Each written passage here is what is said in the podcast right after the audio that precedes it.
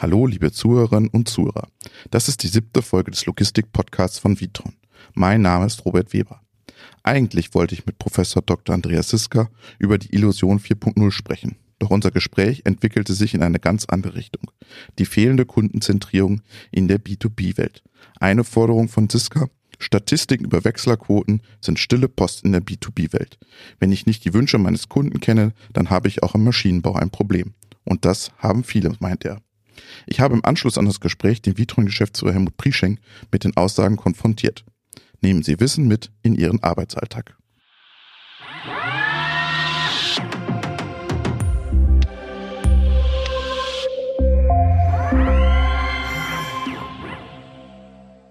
Professor Siska, wir sitzen heute in der Skihalle in Neuss und äh, schauen uns die Illusion des Skifahrens in, im Rheinland an. Sie haben ein Buch geschrieben über die Illusion 4.0, über die Illusion in der Industrie. Welche Illusion ist da in der Industrie? Allvoran die Illusion, dass man glaubt, ein komplexes, äh, irrationales äh, System wie eine Fabrik mit Algorithmen steuern zu können. Das hat noch nie funktioniert und ich sehe auch nicht, dass das diesmal funktionieren wird. Warum kann man eine Fabrik nicht mit Algorithmik steuern? Algorithmen brauchen äh, definierte Inputs und äh, liefern dann einen definierten Output. Diese definierten Inputs sind aber zunehmend unscharf und in einem ganzen System, und das äh, vermisse ich so ein bisschen bei der Diskussion um Industrie 4.0, sind ja Menschen beschäftigt und Menschen sind von Natur aus irrational. Und äh, wie gesagt, der Versuch, all dies zu steuern mittels Algorithmen wird nicht äh, funktionieren.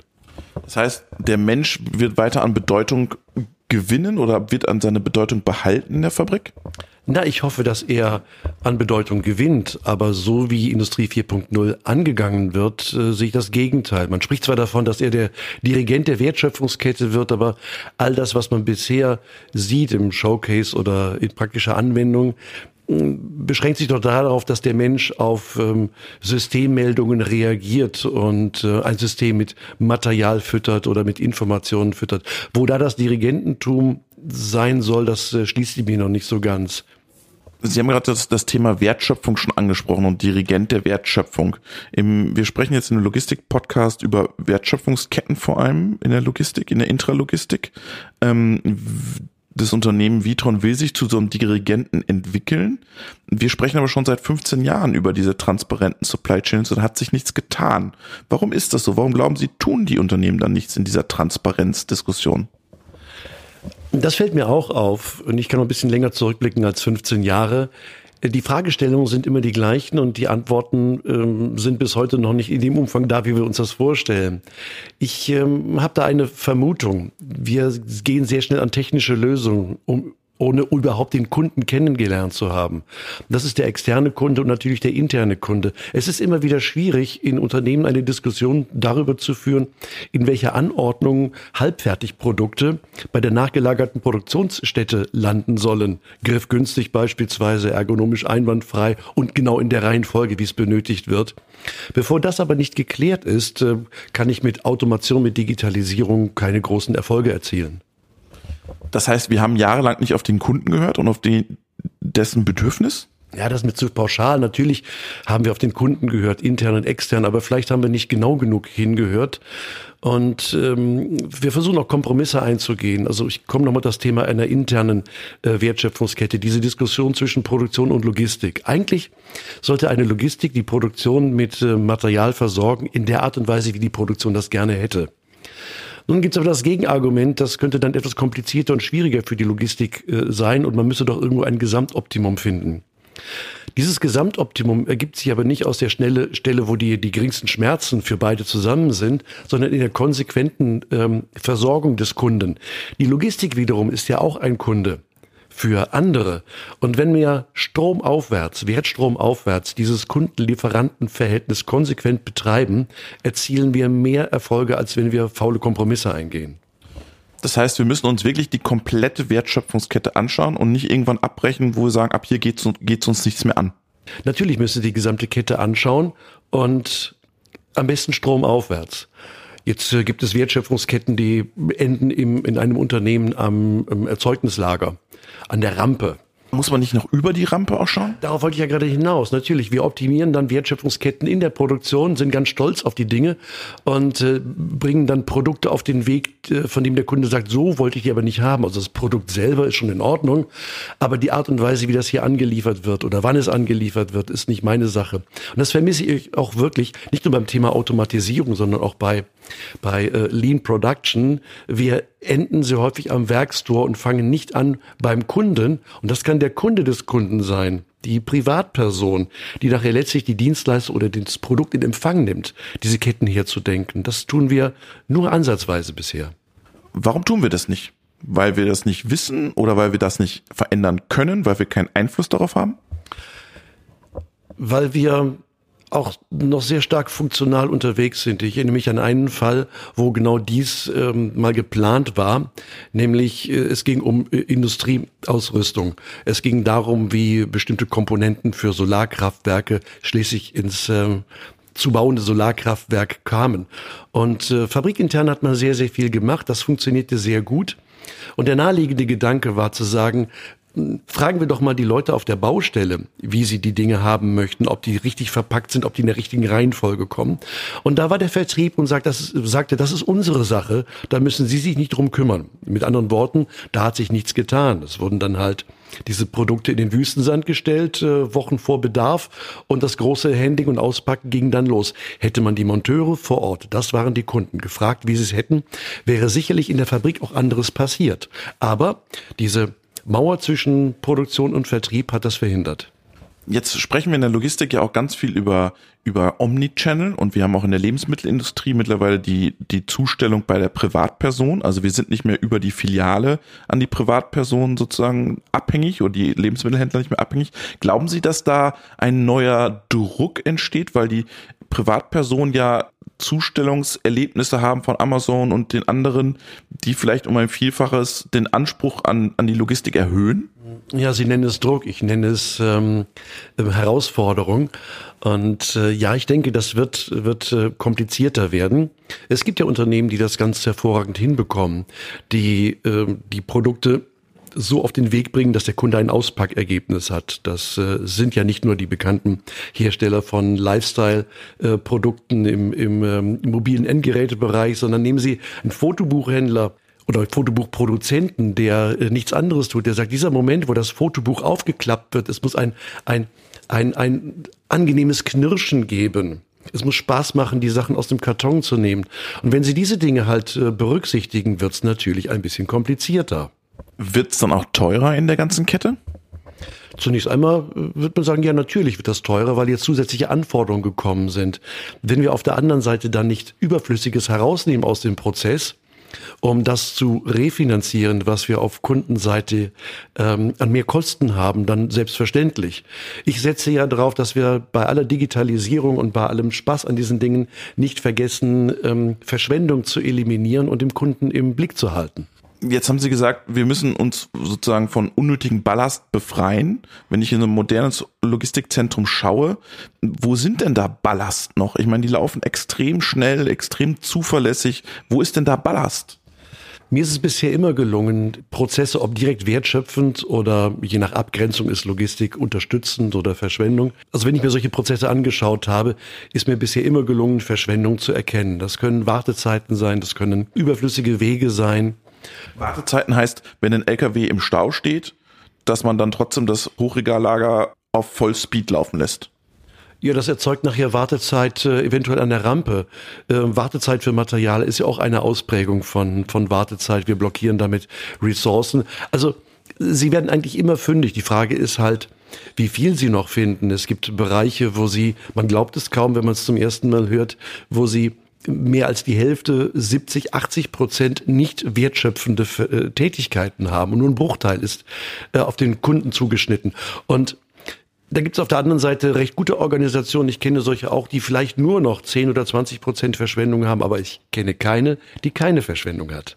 Aber ist es nicht auch, wenn Sie so ein Gebilde haben wie jetzt diese Supply Chain bis zum Endkunden, die ist ja hochfragil am Ende des Tages auch. Braucht es da auch ein Sicherungsnetz in den Prozessen für sowas? Wenn Sie sagen, wir streichen alles weg, was auch irgendwie Sicherung ist? Das ist das, was man fälschlicherweise aber gerne gemacht hat, genau diese Sicherungssysteme rauszunehmen. Da gibt es eine ganze Reihe von Beispielen, wo man vielleicht auch irregeleitet durch ein falsches Verständnis von Lean Production, ähm, Lean Management etc. Bestände, Pufferzeiten so etwas rausnimmt. Das können Sie aber nur dann machen, wenn die Prozesse es zulassen. Wenn die Prozesse es nicht zulassen, brauchen sie Pufferzeiten. Und äh, ich sage nicht pauschal, dass man Bestände oder Pufferzeiten, was ja im Grunde das gleiche ist, reduzieren muss, sondern ich sage, jeder Prozessabschnitt braucht den Puffer, den er, den er verdient oder sollte den Puffer bekommen, den er verdient. Dann müssen wir diese Puffer aber verkleinern. Wenn ich ein System in Unordnung bringen will, ins Chaos versetzen will, dann nehme ich alle Puffer raus dann verschlimmere ich die Sache. Also ich würde den zweiten Schritt vom ersten machen. Erst für stabile Prozesse sorgen, die Zeitreserven geben, die ein System braucht und dann Prozesse stabilisieren und dann die Zeitreserven reduzieren, aber bitte nicht umgekehrt. Sie haben gerade noch mal vor drei, vier Fragen angesprochen, dass da so ein Kauferlebnis stattfinden muss oder ein, ein, ein, ein Erlebnis beim Auspacken. Das gewinnt natürlich bei Lebensmitteln noch mal eine viel größere Bedeutung, weil die will man ja am Ende des Tages auch essen. Und da hapert es ja bei vielen noch, dass, dass man Lebensmittel sozusagen so darstellen kann oder so liefern kann, dass es funktioniert. Wie schwer tun sich klassische B2B-Unternehmen, jetzt einen Consumer einzupflegen als Kunde? Also ich denke, dass sie damit äh, eine große Herausforderung haben. Wenn schon nicht einmal im B2B-Bereich äh, das Beispiel von eben gerade zeigt, dass es richtig gelingt, dem Kunden, auch dem Businesskunden, das Produkt so zu präsentieren, wie er es äh, braucht. Ich habe eben gerade angesprochen, dass sie da hm, zusätzlichen Auspack- und Umpackaufwand haben, dass sie Leergut entsorgen müssen und diese ganzen Dinge. Das basiert auf einem fehlenden Verständnis äh, des Lieferanten für seinen Businesskunden. So, und das potenziert sich jetzt natürlich, also mengenmäßig und von der Anspruchshaltung natürlich im B2C-Bereich, vollkommen klar. Und ja, da stehen einige Hausaufgaben bevor weil man auch Angst hat sozusagen auf das direkte Feedback von dem Kunden, weil der Kunde entscheidet ja dann mit den Füßen und sagt, da kaufe ich nie wieder ein. Bei, bei A, B, C, D und beim B2B gibt es ja doch Beziehungen, die länger sind, auch wenn ich oder der akzeptiert länger, dass ich das Produkt so ausliefere als vielleicht der Konsument. Ich glaube, was Sie ansprechen, ist die Frage der in Anführungszeichen Marktmacht. Also wenn mein Kunde keine Ausweichmöglichkeiten hat, dann äh, laufe ich Gefahr, da ein bisschen schlampiger zu sein. Früher oder später rächt sich das aber. Aber natürlich, wo ich austauschbar bin, hinsichtlich Qualität, hinsichtlich Preis, hinsichtlich der Pünktlichkeit der Lieferung, der Verfügbarkeit allgemein, mögen jetzt weitere Komponenten hinzukommen, auch das angesprochene Auspackerlebnis. Und wenn ich das nicht liefere, dann äh, werde ich ersetzt durch jemanden, der es kann. Jetzt haben Sie am Anfang gesagt, in Ihrem Buch Illusion 4.0, Digitalisierung wird falsch angegangen in den, in den Unternehmen, aber trotzdem sind Sie ja ein Befürworter, was glaube ich oft immer verwechselt wird, dass Sie ein Befürworter sind von Digitalisierung, weil ohne Digitalisierung werden Sie diese, dieses Lean Management, diese digitalen Ströme nicht managen können am Ende des Tages, ohne die, ohne digitale Helfer, Assistenzsysteme, IT-Systeme. Ähm, sind Sie da immer falsch verstanden worden? Von den meisten nicht und äh, von einigen schon. Ich bin mal gefragt worden, ob ich denn privat auch kein Smartphone hätte oder so etwas. Also das zeigt mir schon, dass dann einige denken, dass ich aus einer technikfeindlichen Ecke komme, aber die überwiegende Zahl der äh, Gesprächspartner sind ganz anders. Was ich äh, sage ist, dass Digitalisierung kein Naturgesetz ist. Digitalisierung kommt nicht einfach so auf uns zu. Das wird den Leuten häufig eingeredet. Wir müssen uns auf die Digitalisierung vorbereiten, wir müssen Digitalführerscheine machen etc. Digitalisierung ist etwas Menschengemachtes. Es gibt Menschen, die darüber entscheiden, einen Prozess, der jetzt analog ist, zu digitalisieren. Sie könnten es auch unterlassen, aber sie versprechen sich ökonomische Vorteile hiervon, was durchaus vernünftig ist. Nur dann soll man den Menschen halt nicht einreden, dass das etwas ähm, äh, eine Naturgewalt ist und unausweichlich ist. Und das ist ein, ein Webfehler, den wir auch bei Industrie 4.0 erleben und bei der die gegenwärtigen Diskussion um das Thema Digitalisierung, diese vermeintliche Unausweichlichkeit.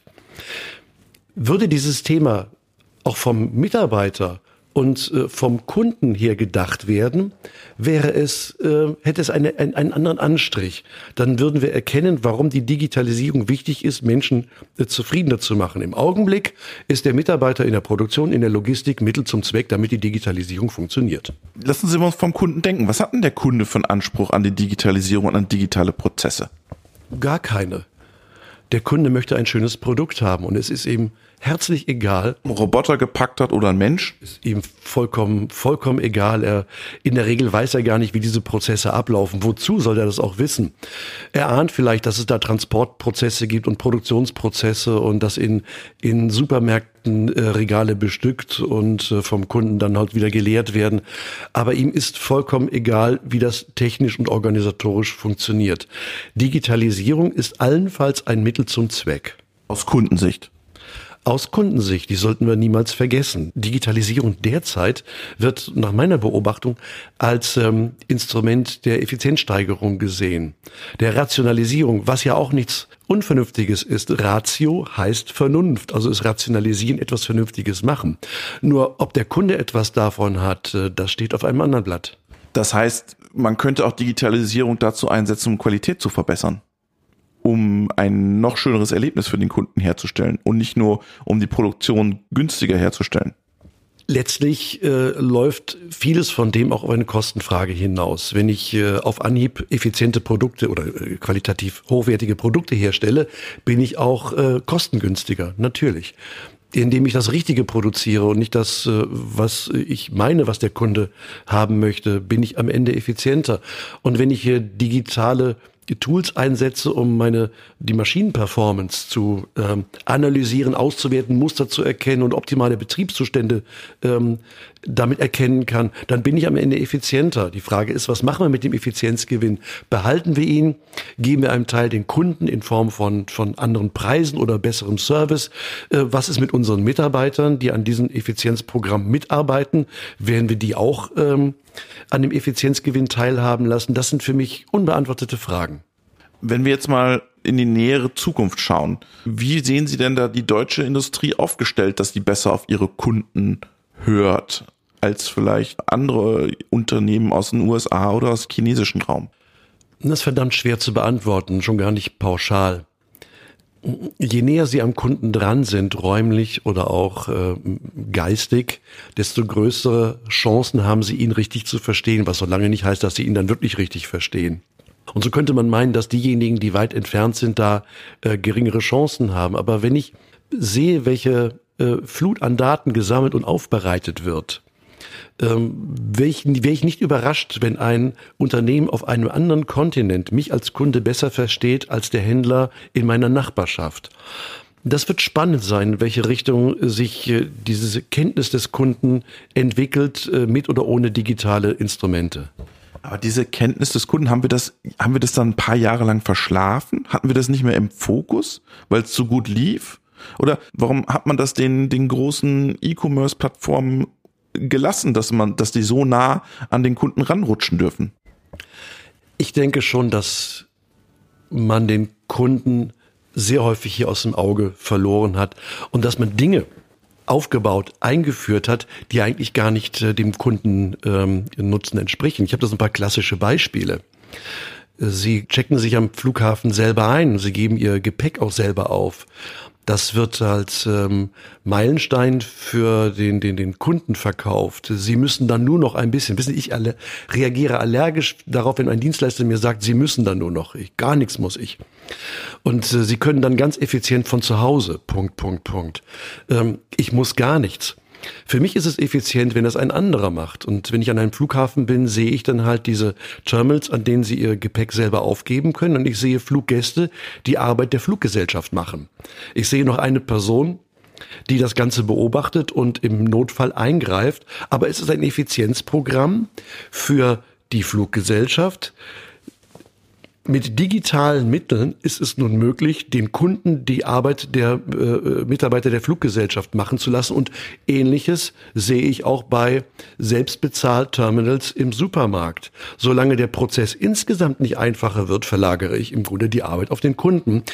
Ähm, da ist Digitalisierung nichts, was den Nutzen insgesamt verbessert, sondern ein, wie gesagt, ein Instrument, um Arbeit von dem Unternehmen auf den Kunden zu verlagern. Und das Schlimme daran ist, es wird dem Kunden verkauft als, äh, als Fortschritt und äh, als äh, besseren Service. Naja, aber die Kunden wollen ja günstig fliegen.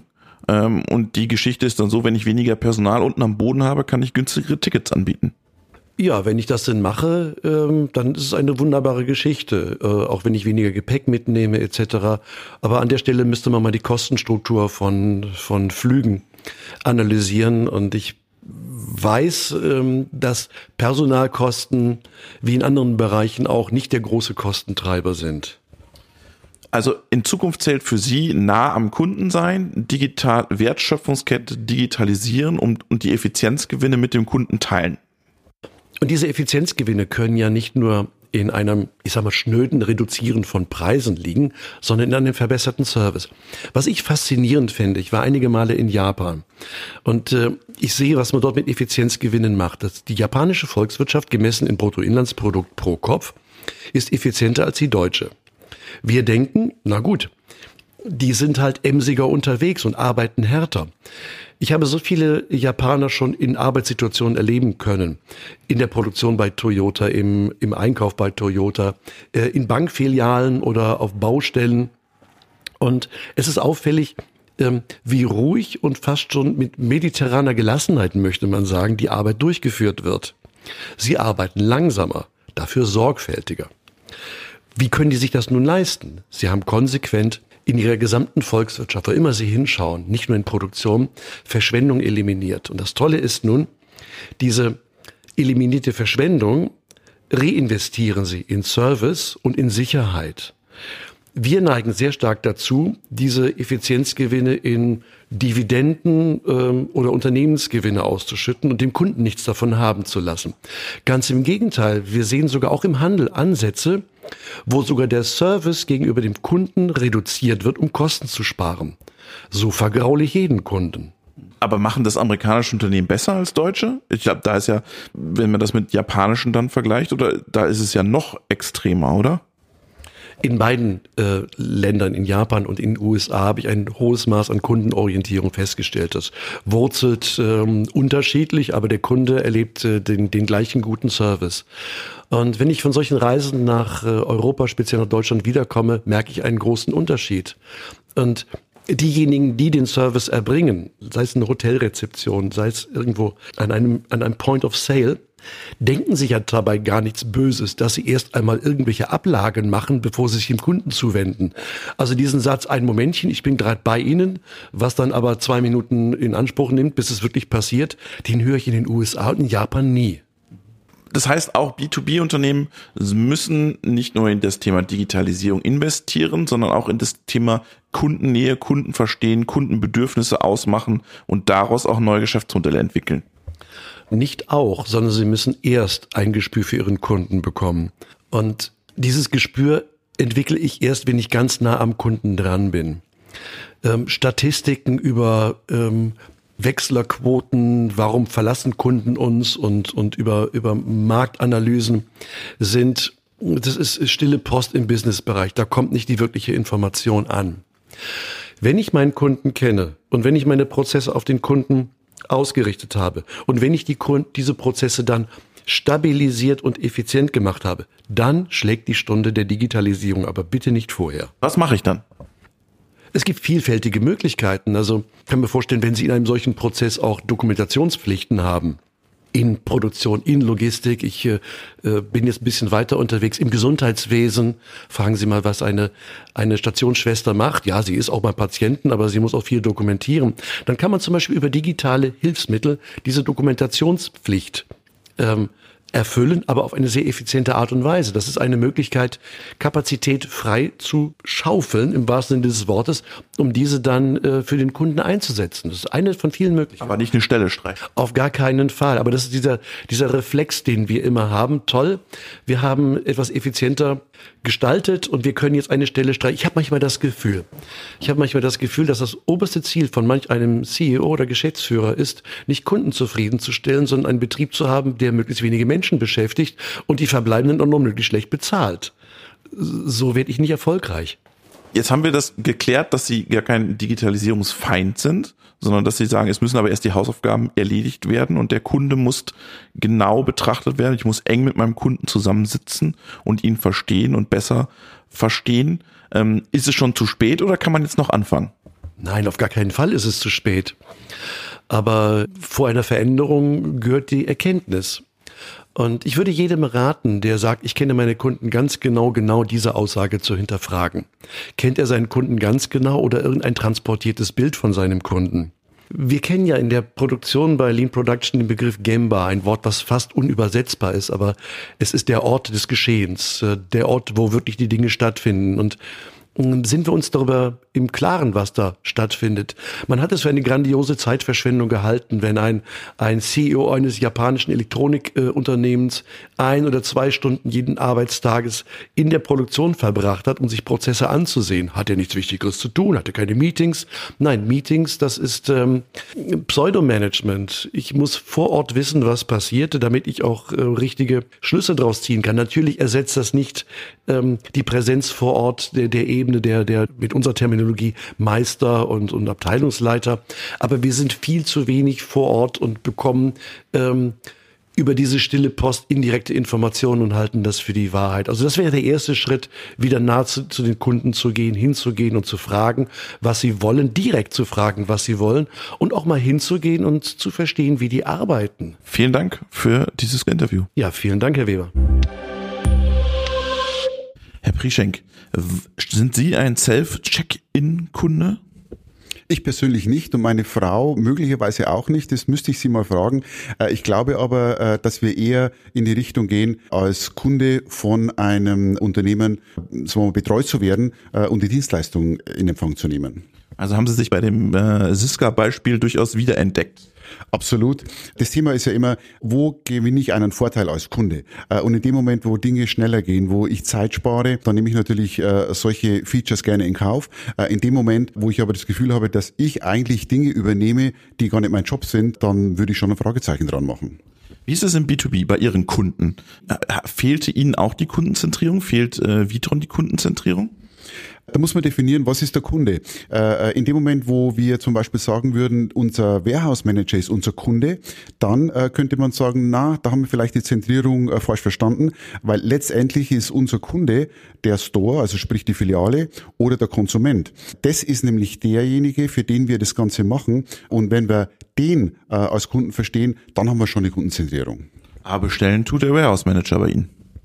Bestellen tut letztendlich der Store, der Warehouse Manager, der managt das Warehouse, aber die Store Orders oder der Online-Konsument kommt ja mit seinen Aufträgen in dieses System rein. Das heißt also immer äh, ist die Frage, was ist das Ökosystem? Und das Ökosystem ist letztendlich end-to-end, -End, angefangen von dem Produzenten, der die Schokoriegel produziert und dann das andere Ende der Konsument, der entweder an der Haustür steht oder der in dem Store drin ist. Und das ist eigentlich das Spannende jetzt, dass wir nicht mehr auf die Intralogistik fokussiert sein dürfen, diese Kundenzentrierung wäre zu kurz gesprungen, sondern wir müssen wirklich end-to-end -end schauen, wie das Ökosystem schwingt. Und äh, da ist ja das ganz Spannende mittlerweile, dass sich äh, unsere Kunden die drei Fragen stellen, was ist technisch machbar, wo kann ich Kundennutzen generieren und wie funktioniert der Business Case? Weil genau das Letztere äh, ist ja genau die Nuss, an der alle, äh, sagen wir mal, knabbern, die im reinen Online-Geschäft, wenn ich jetzt über Food spreche, äh, dran sind. Die haben alle irgendwo eine Lösung gefunden, die technisch äh, funktioniert. Kundennutzen kann man ganz toll liefern. Man liefert das an die Haustüre und am besten kostet es nichts. Kleiner Knackpunkt. Der Business Case funktioniert nicht. Und man muss auf drei Beinen stehen und das ist eigentlich das Spannende in der heutigen Zeit. Aber wie war das früher? Der Warehouse Manager war doch früher Ihr Kunden. Den, an den haben Sie Ihre Logistikzentrum verkauft. Der hat bezahlt. Dann muss der doch auch der Kunde gewesen sein. Das ist absolut richtig. Und die Welt, die hat sich eben äh, verändert. Äh, in dem Moment, wo wir nicht nur äh, darauf schauen, ist die Ware im Lager, können wir die Ware kommissionieren, haben wir eine gute Stundenleistung. Das waren so diese alten, ähm, wir mal, Paradigmen. Ich habe eine hohe Stundenleistung oder wie lange ist meine Schicht. Äh, das ist etwas, was heute praktisch die Pflicht ist. Nämlich, ich muss vernünftig, effizient ein Warehouse fahren. Aber äh, ein System äh, ist ja immer dort spannend, wo es an die Schnittstellen geht. Und in dem Moment, wo die Schnittstellen vernünftig funktionieren, dann kann ich auch wirklich effizient along the line holen. Und deswegen reicht es einfach nicht mehr aus, dass ein Warehouse Manager ein, ein hocheffizientes Warehouse hat. Im Übrigen ist es genauso für den Transport. Es reicht nicht mehr aus, dass der Transporteur, das kommt auch manchmal vor, extrem effizient seine Flotten managt. Äh, der hat eine hohe Neudeutsch Cube Utilization, fährt also wenig Luft, hat die äh, LKWs fast ausgelastet, äh, aber letztendlich ist ein anderes Glied in der Kette ineffizient. Und das ist eigentlich der spannende Punkt. Auf die Schnittstellen musst du schauen das ist ja das große Thema die Digitalisierung, dass der Kollege Siska ja da auch anspricht, dass Digitalisierung um des Digitalisierungswillens nicht funktionieren will. Erst die Prozesse ordentlich stabil ziehen, Puffer, äh, Stillstandszeiten reduzieren und dann im Prinzip den Kunden in den Fokus nehmen und dann erst digitalisieren. Ist das ein Schritt, den Sie mitgehen? Absolut. Ich glaube, was das Thema Digitalisierung anbetrifft, das hat Professor Süska sehr schön gesagt, es ist ja keine Naturgewalt, die auf uns zurollt, sondern es ist etwas, was wir gestalten und was wir mit formen. Da muss man eben das wieder als ähm, Enabler sehen. Ich bin ja immer der Meinung, Technik wird überbewertet. Die Technik ist der Enabler dafür, dass wir Kundennutzen generieren können, nicht mehr, nicht weniger. Auch diese Geisterdiskussion, äh, werden Menschen von Maschinen gesteuert oder umgekehrt.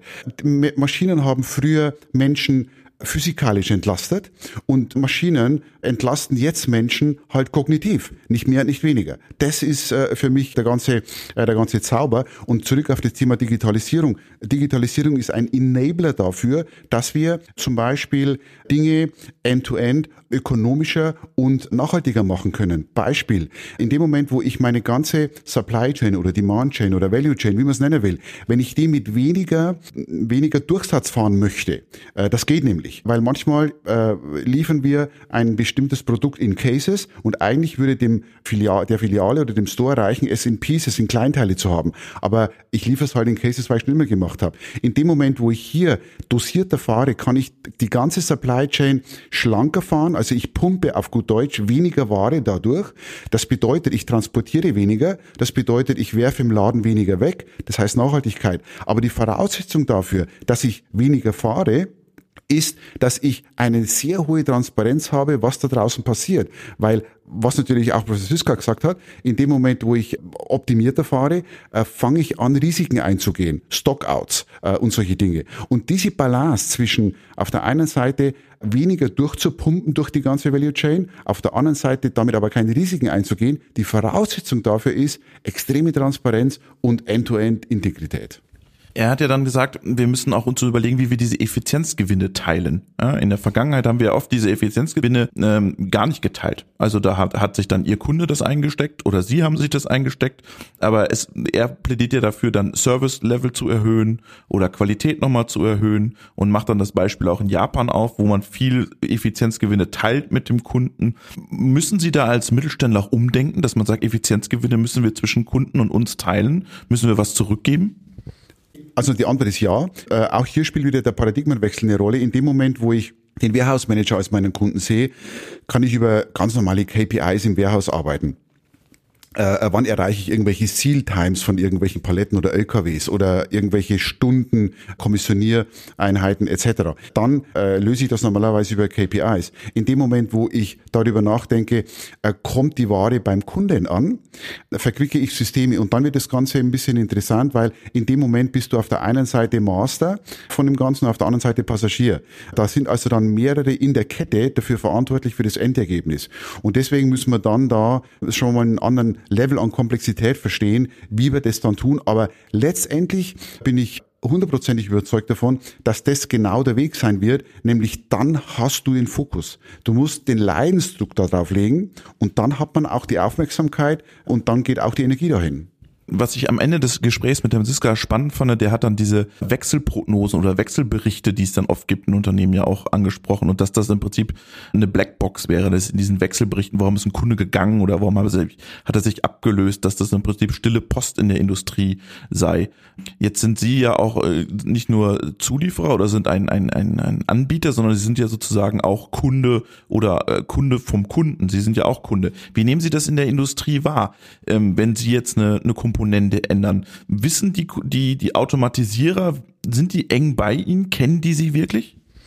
Das ist unterschiedlich. Also da gibt's welche, die sind ganz vorn dabei, äh, die sind eng am, am Kunden, am Thema, an den Anlagen. Und äh, es gibt wieder andere, äh, die eher äh, mit sich selber und ihrem Innovationsprozess beschäftigt sind. Also da, da muss man wirklich differenzieren, da, das sind Grauschattierungen.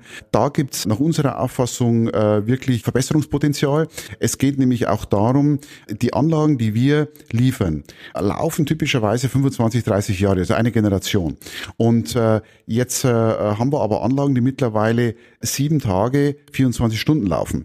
Und damit hast du natürlich, was das Thema Wartung, Service, Uptime anbetrifft, eine ganz andere Herausforderung, weil es halt nicht mehr so ist, dass um 17 Uhr die Maschine steht und dann spielt man an der Maintenance und dann am Wochenende hat man noch ein bisschen Zeit zum, äh, zum Saubermachen, sondern es ist ein so hoch integrierter Prozess, dass das ganze Thema reparieren, reinigen, Ersatzteilmanagement, Gewährleistungen, Releasewechsel, neue Updates von Komponenten Hand in Hand ineinander greifen muss, das machst du nicht mehr zu Fuß und nicht mehr äh, auf dem Blatt Papier.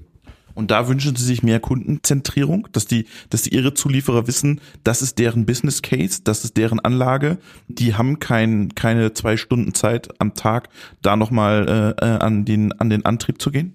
Da wünschen wir uns mehr Kundenzentrierung, aber da müssen wir uns natürlich auch an der eigenen Nase fassen. Wir müssen natürlich auch die Voraussetzungen dafür schaffen, dass das geliefert werden kann. Wir müssen es auch sagen und wir müssen äh, schon beim Design anfangen, darüber nachzudenken. Mm, oftmals macht man dann den Fehler, dass man, wenn man über solche Dinge diskutiert, schon über die Anlage, die dort steht und das Ersatzteil und diesen Motor und so weiter das Thema beginnt ja dort, wo jemand konstruiert und wo jemand sich überlegt, wo sind welche Chargen, welche Gleichteile, wie oft, in welcher Komplexität eingebaut. Der beste Motor ist der Motor, den ich gar nicht einbaue, weil der kann nicht kaputt gehen.